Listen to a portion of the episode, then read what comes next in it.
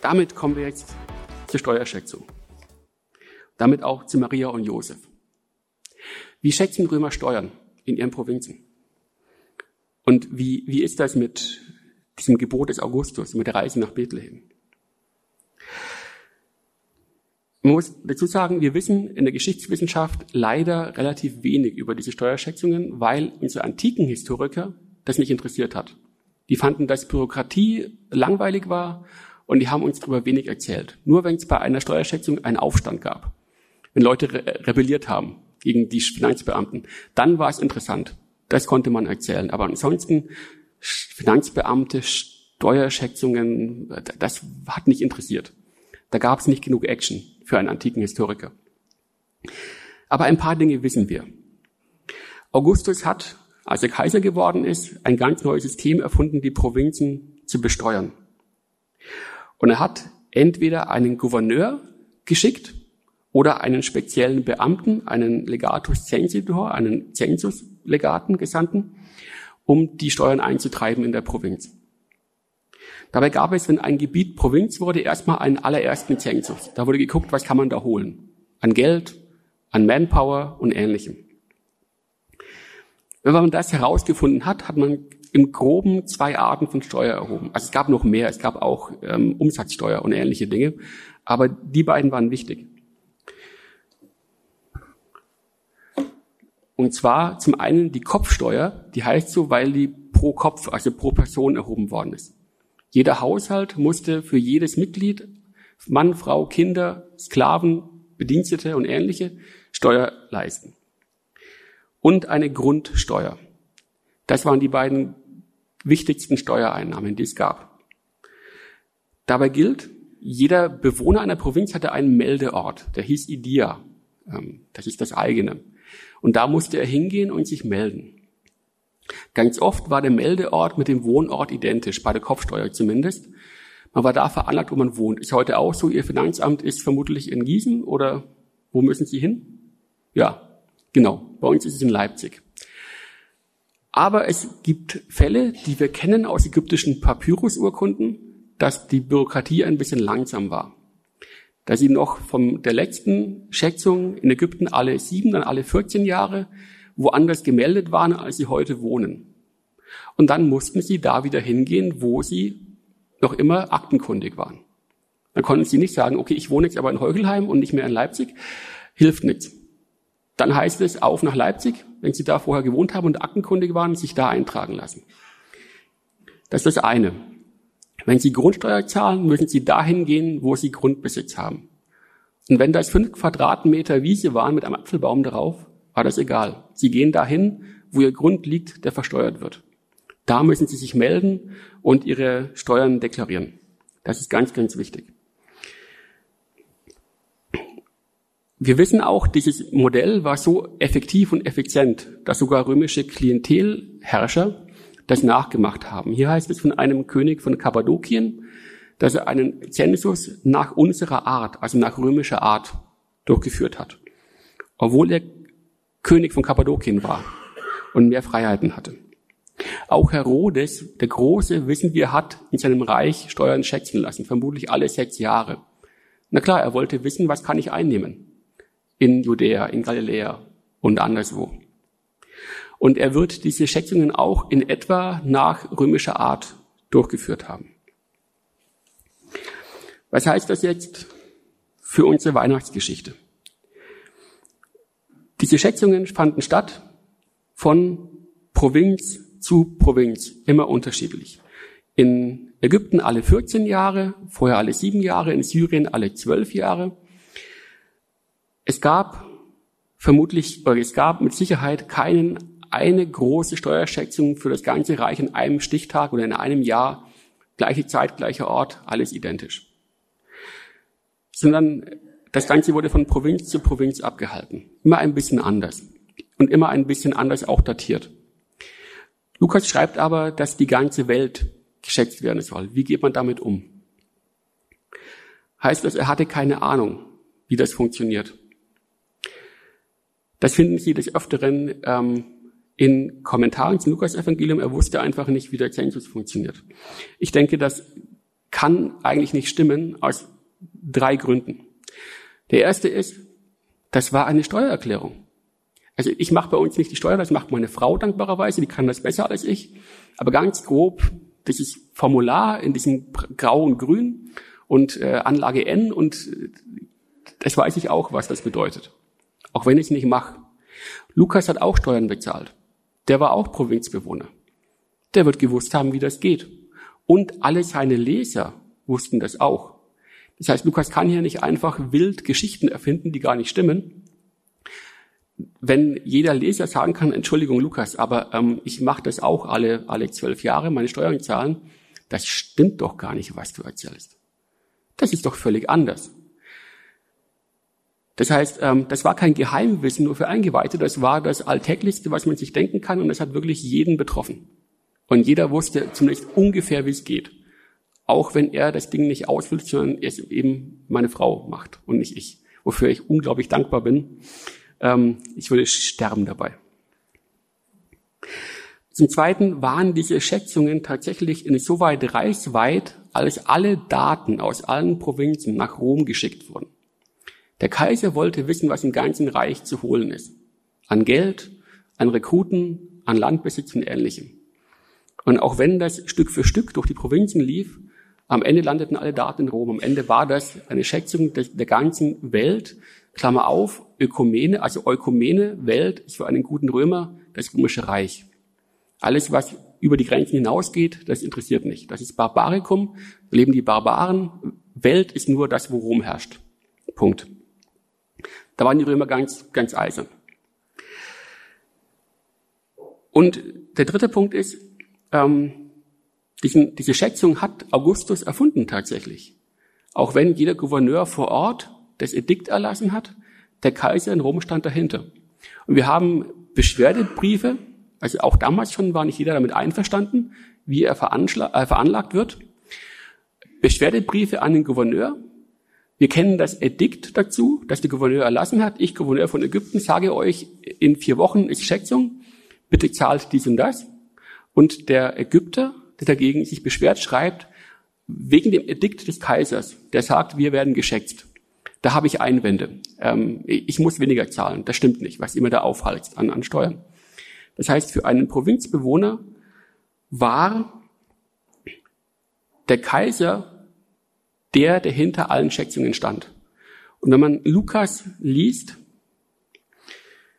ähm, Zitat von Herbert Braunert, einem der bedeutendsten Forscher über äh, antike Steuerwesen, wenn man Lukas liest, wie jemand, der nach der Weise des Volkes und nicht mit der sachkundigen Genauigkeit römischer Staatsmänner spricht, dann ist das, was er beschreibt, völlig richtig.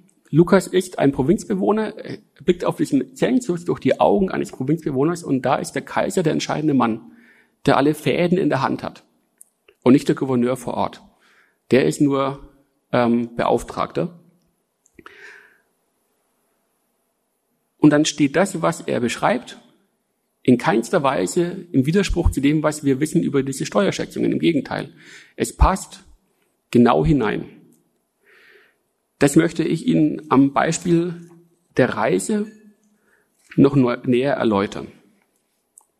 Das heißt, Sie haben hier eine kleine Unschärfe begrifflich, wenn er sagt, der Kaiser hat ein, ein Edikt erlassen, aber in der Sache stimmt das. Er beschreibt, was er kennt und was er kennt, das stimmt. Es ist die Frage, warum reisen die nach Bethlehem?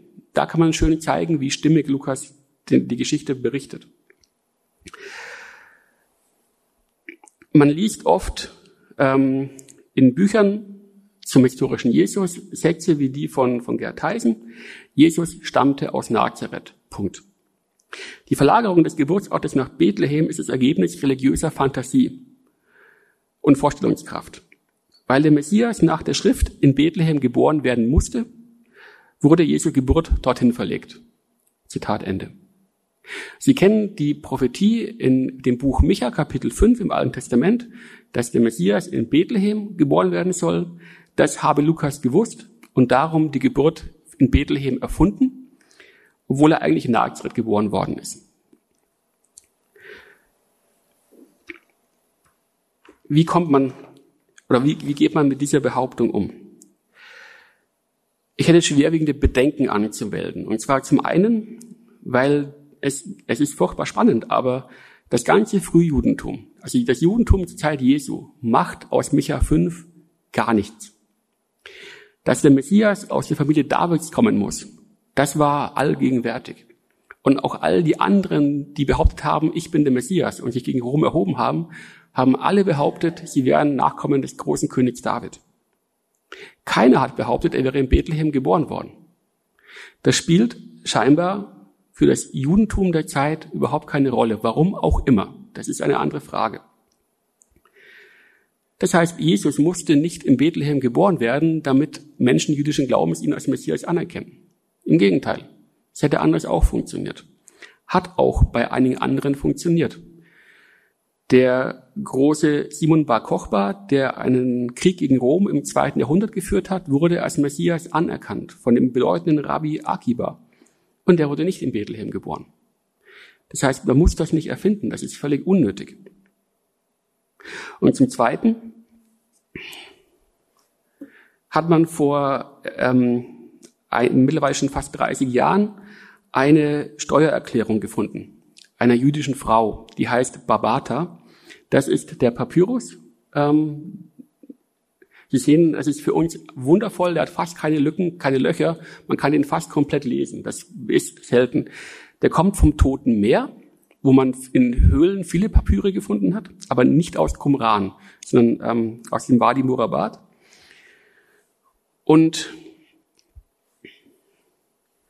dieser Papyrus ist für uns, für die Weihnachtsgeschichte unglaublich spannend, weil er eine ältere Vermutung erhärte, die schon mal da war. Josef und Maria reisen nach Bethlehem, weil sie Grundsteuer zahlen mussten und werden dort Landbesitz gehabt haben. Gerade vermutlich Maria wird dort ein Stück Land besessen haben durch ihre Familie. Denn diese Frau Babata besitzt auch Land. Und zwar ähm, also die hat einen Mann, der heißt Judanes, der mit ihr diese Erklärung abgibt und ähm, lebten in der Provinz Arabia und mussten in einen anderen Distrikt reisen, weil sie dort Land besaßen und das veranschlagen lassen. Und zwar muss Babata dorthin reisen, weil sie ein, ein Stück Land besitzt mit ein paar Dattelhainen und ähnlichem und ihr Mann auch. Warum muss äh, der Mann mit? Weil Frauen nach römischem Recht nicht geschäftsfähig waren. Das heißt, die durften das Land besitzen, aber die Steuerkunde ähm, beeiden musste ihr Mann als ihr Vormund. Das ist für uns heute schwer vorstellbar. Für die Antike ist das durchaus normal. Und Sie sehen das hier. Ähm, sie schreibt, also sie füllt diese Erklärung aus, sie schreibt das Ganze, aber ihr Mann Judanes begleitet sie als Epitropos, als Vormund, um ihre Angaben zu bestätigen und das Ganze für sie zu beeiden. Wenn man diesen ganzen Text, das ist nur ein kleiner Auszug, ähm, liest und ihn neben Lukas 2, 1 bis 7, neben die Weihnachtsgeschichte legt und guckt, wie ist das aufgebaut, diese Steuerurkunde und diese Geschichte, hat man das Gefühl, Lukas hat eine solche Steuererklärung neben sich liegen gehabt und die Geschichte entlang der Schritte geschrieben, wie man diese Steuererklärung ausfüllt und abgibt. Sie bekommen im Nachhinein, wenn Sie möchten, noch ein Blatt mit diesen ganzen Quellentexten drauf. Ich habe Ihnen dort beide Texte nebeneinander gelegt. Ähm, Sie können das mal vergleichen. Lukas wusste genau, wovon er schreibt. Und die Geschichte, die er erzählt, entspricht genau dieser Steuererklärung. Und hier haben Sie den Fall, dass eine, ein Ehepaar eine Reise machen muss, weil es Land besitzt und die Frau muss mitreisen, weil sie auch Land besitzt, aber der Mann geht mit, um für sie zu unterschreiben. Das entspricht im Wesentlichen den Verhältnissen, wie Lukas sie schildert. Was Lukas nicht erwähnt, ist das Stück Land. Und er erwähnt nicht die Art der, der Steuer, nämlich Grundsteuer. Aber es passt wie die Faust aufs sprichwörtliche Auge zu diesem Papyrus. Von daher ist auch diese Reise nach Bethlehem alles nur nicht unwahrscheinlich. Das macht komplett Sinn, wenn man annimmt, sie haben dort Land besessen. Jetzt, sie sind alle bibelfest, bibelkundig. Man kann hier einen Einwand erheben. und sagen, ja, wie war denn das mit der Herberge? Also die, die mussten ja quasi in ein antikes Hotel und hatten keinen Platz dort und mussten in einen Stall ziehen. Wenn die Land besessen haben, hätten die nicht auf ihrem Land übernachten können. Noch dazu, wenn eine weitere Vermutung stimmt, die ein französischer Autor, Pierre Benoit, aufgestellt hat, nämlich dass Josef aus Bethlehem stammte. Nicht nur die Familie irgendwann vor 100 Jahren, sondern er direkt. Und nur in Nazareth war, um dort Arbeit zu finden oder um Maria heimzuholen. Warum wohnt ihr nicht im Haus der Familie Josefs? Warum braucht es da eine Herberge, die voll ist, dass sie am Ende im Stall landen? Der Einwand ist durchaus berechtigt. Aber, ähm, und hier hat Luther äh, leider in der Übersetzung einen Bock geschossen an der Stelle. Das Wort, das da steht, Katalyma, heißt nicht Herberge. Wenn Lukas eine Herberge meint, Sie kennen das Gleichnis vom barmherzigen Samariter, der diesen verletzten Reisenden in eine Herberge bringt und dort verarzten lässt und Geld hinterlegt für die Pflege, da steht ein anderes Wort, das heißt Pandocheion. Katalyma ist ähm, in diesem Kontext eine Art eine Art Aufenthaltsraum in einem kleinen Bauernhaus. Sie hatten, das kann man recht schön nachweisen, in diesen dörflichen Siedlungen wie Bethlehem kleine Einraumhäuser, die so aufgebaut waren. Und gelegentlich hatten sie, was hier fehlt, noch auf dem Flachdach einen kleinen Würfel aufgesetzt, ein Gästezimmer. Das heißt Katalyma. Wenn Jesus im Lukas-Evangelium die Jünger schickt zum Abendmahl, äh, den Raum zu bereiten. Sie sollen das Obergemach, die Katalima bereiten. Das ist genau das. Ähm, die, in diesen Einraumhäusern gab es eine, zwei Ebenen, eine obere Ebene. Dort lebte die Familie. Dort war der Schlafbereich. Dort wurde auch gegessen und das Leben gestaltet. Und es gab einen unteren Bereich. Ähm, da waren bei Nacht die Tiere drin. Die waren geschützt, konnten nicht gestohlen werden, konnten nicht weglaufen und hielten das Gebäude warm. Bei Tag wurden die rausgetrieben, es wurde ausgefegt, dann war da der Handwerkershop, die Werkstatt, eine Schmiede, eine Schusters, wie auch immer. Das ist das Art Gebäude, was wir hier uns denken müssen. Wenn und was Lukas beschreibt, ist in diesem Gästezimmer oben am Dach, da hat der Platz gefehlt, um ein Kind zu entbinden und ein Kind zu versorgen. Darum haben sie sind sie runter in den Hauptraum, haben da entbunden und das Kind anschließend, Sie sehen Mangers, das sind Krippen, die stehen an der Grenze zum Stallbereich, ähm, dort Jesus reingelegt. Das heißt, es macht ganz viel Sinn, dass wir hier anders übersetzen müssen und sagen müssen, Jesus wurde im Haus der Familie oder von Bekannten Josefs geboren, ähm, dort aber dann in den, in den Wohnraumbereich mit den Krippen gelegt weil das Gästezimmer oben zu eng war, zu klein war oder voll war, je nachdem. Das heißt, auch dieser Zug der Geschichte entspricht sehr, sehr gut den Gegebenheiten, die wir annehmen dürfen. Das heißt, wir haben die Schätzung, wir haben die Reise. Jetzt kommt noch ähm, zum Abschluss die dritte Frage, was ist mit Quirinius? Was machen wir mit ihm? Was wissen wir über Quirinius? Ähm, wenig und viel. Wir wissen viel über ihn im Vergleich mit anderen römischen Offizieren der Zeit und Gouverneuren, aber wenig im Vergleich mit dem, was wir gerne wissen würden, um ihn hier einordnen zu können. Ich habe Ihnen einen kurzen Text hier drauf auf die Folie gemacht. Das ist seine Leichenrede, seine, die Grabrede, die Tiberius, Kaiser, über ihn gehalten hat. Ähm, Sie sehen, er war ein erfolgreicher Kriegsmann, er war Konsul und ein Berater eines Kaiserenkels. Das war ein gemachter Mann damals. Die Frage ist, was macht dieser Quirinius hier in der Geschichte? Und da gibt es letztlich, neben vielem, was diskutiert worden ist, drei Möglichkeiten, dreieinhalb, die Sinn machen. Eine Möglichkeit ist, ähm, dass jemand falsch datiert hat und Quirinius hier reinbringt, ähm, weil ein Fehler passiert ist. Quirinius dient hier als Datumsangabe in der Geschichte. Sie datieren in der Antike nicht nach, nach Jahren wie heute im Jahr 2019. Ähm, das gab es nicht, ein absolutes Jahr. Man hat nach Königen, Kaisern, Fürsten oder bedeutenden Ereignissen datiert. In dem Fall eben nach Quirinius, der in irgendeinem Amt in Syrien war. Man nimmt an, die Mehrheit der Forschung als Gouverneur. Und es kann sein, da wir wissen, dass er im Jahr 6 nach Christus, das heißt etwa zehn Jahre nach der Geburt Jesu in Syrien Gouverneur war, dass Lukas oder seine Quellen sich verdatiert haben. Das ist für den Geschichtswissenschaftler eine Möglichkeit, die kann ich nicht ausschließen. Gerade auch, weil ähm, Quirinius damals auch wieder eine Steuerschätzung durchgeführt hat. Er hat Steuern gezählt, zehn Jahre später in Syrien, in Judäa. Das ist damals römische Provinz geworden. Judäa wurde einverleibt nach Rom. Der Fürst wurde abgesetzt. Das war ein traumatisches Erlebnis für die meisten Bewohner Judäas. Vielleicht hat man sich in der Familie Jesu falsch erinnert. Die Möglichkeit besteht. Aber es gibt auch die Möglichkeit, dass sich Josephus, wenn er sagt, das war sechs nach Christus, täuscht. Und Josephus falsch datiert. Auch das kann passiert sein.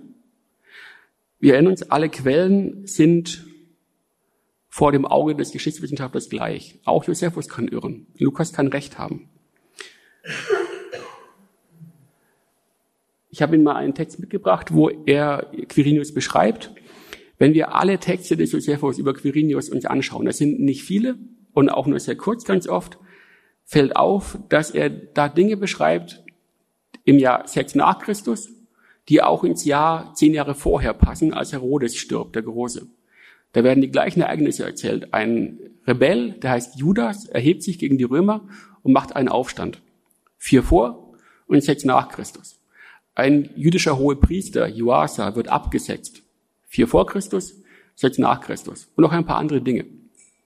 Es kann sein, dass Josephus auch schlechte Quellen hatte und hier falsch datiert hat. Und Quirinius eigentlich in die Zeit gehört gegen Ende des Lebens des Herodes.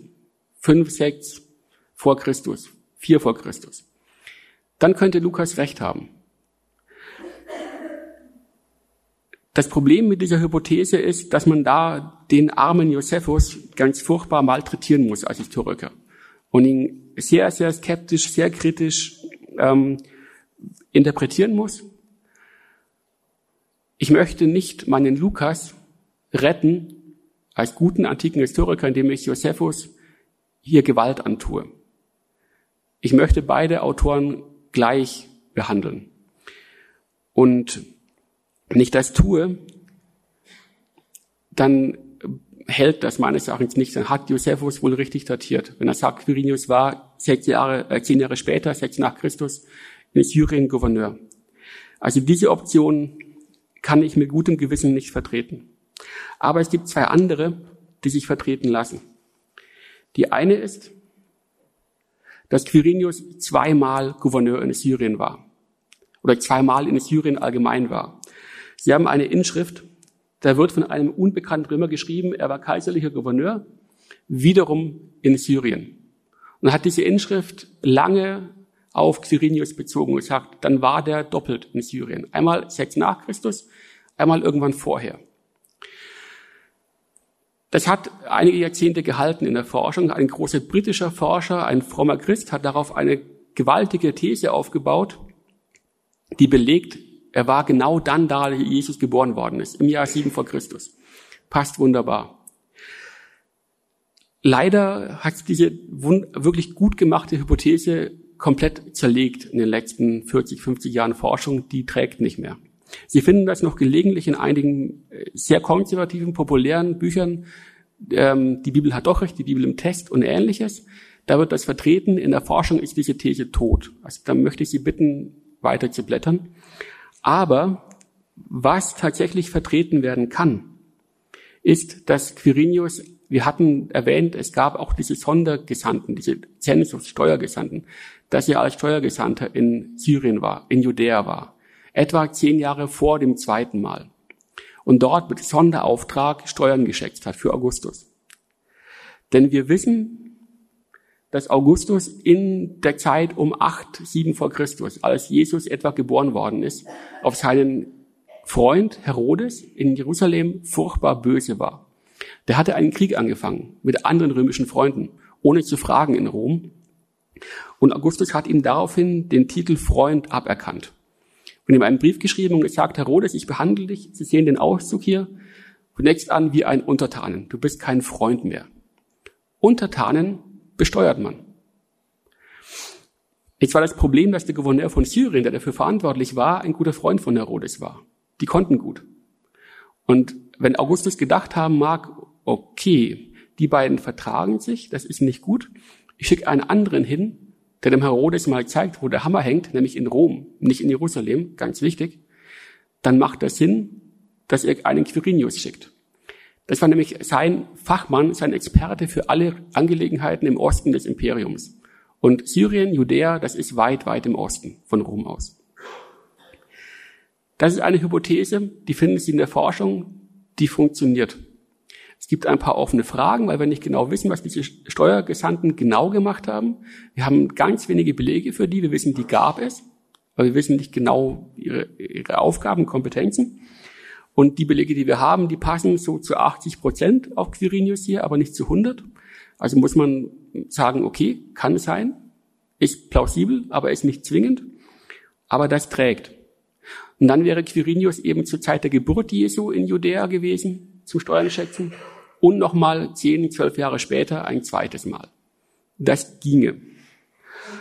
Und eine dritte Möglichkeit ist, dass Sie diesen Text einmal komplett neu übersetzen müssen. Und auch das wird in der Forschung diskutiert. Auch das ist tragfähig meines Erachtens. Der Hintergedanke dabei ist, Sie haben da ein Wort in dem Text.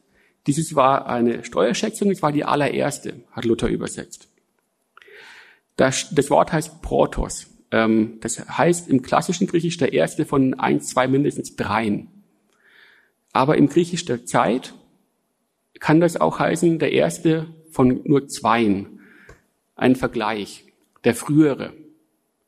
Das, was zuvor passiert ist. Ich habe Ihnen ein paar Stellen aus dem Neuen Testament aufgeführt, wo das genauso verwendet wird. Nach mir wird einer kommen, schreibt Johannes in 1.15, dritte Stelle, der vor mir gewesen ist, denn er war eher als ich. Er war früher als ich.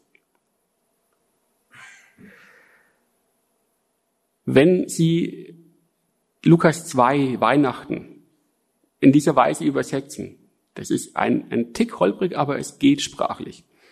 Dann können Sie übersetzen,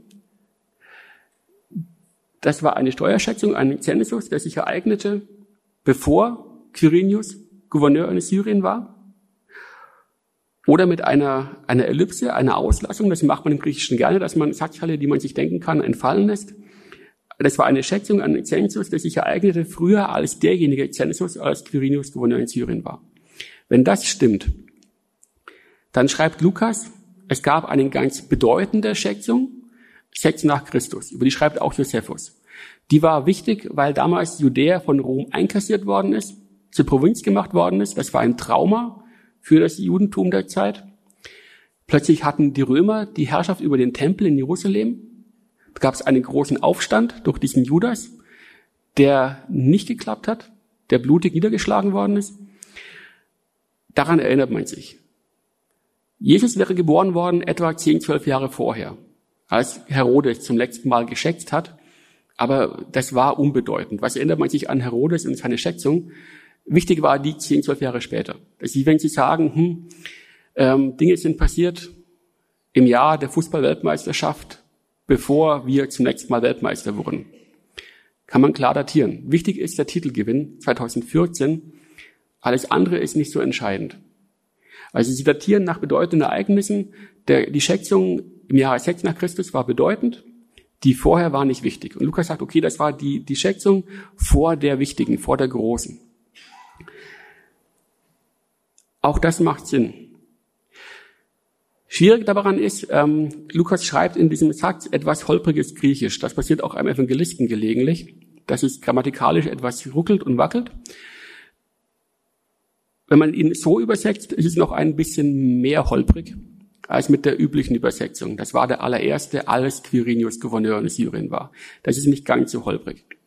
Und die Frage ist, ähm, kann ich einen Lukas hier etwas holprig schreiben lassen, dafür sachlich richtig? Oder sage ich glatteres Griechisch und dafür ein kleiner Fehler in der Datierung? Das sind die Möglichkeiten, die ich habe. Wenn ich jetzt versuche, ein, ein Fazit zu ziehen, dann haben wir folgenden den Sachstand heute gewonnen auf dieser Zeitreise, die sich jetzt ihrem Ende entgegenneigt. Erstens die Geschichte an sich, die Weihnachtsgeschichte, ist historisch stimmig. Die Art, wie diese Schätzung beschrieben wird, die Art, wie diese Reise nach Bethlehem beschrieben wird, das passt in die Umstände der Zeit, das passt in die Dinge, die wir wissen über römische Steuerwesen. Das wäre genau so zu erwarten, wie das Lukas beschreibt. Ähm, daran gibt's nichts zu rütteln. Das ist sehr wahrscheinlich, mit allergrößter Wahrscheinlichkeit historisch völlig korrekt. Die Frage, wie ich Quirinius da reinbekomme und damit die Datumsangabe, die wirft für mich Fragen auf, wie kann ich nicht eindeutig festmachen. Ich habe drei Möglichkeiten, die alle funktionieren würden. Lukas hat sich knapp verdatiert. Das ist für antike Historiker relativ gewöhnlich. Antike Zeitangaben waren schwierig. Oder Quirinius war doppelt in Syrien, einmal um sieben vor Christus oder einmal sechs nach Christus. Oder ich muss neu übersetzen und sagen, das ist die Schätzung, bevor Quirinius in Syrien war. Die letzten beiden Möglichkeiten lassen Lukas auch hier völlig im Recht sein.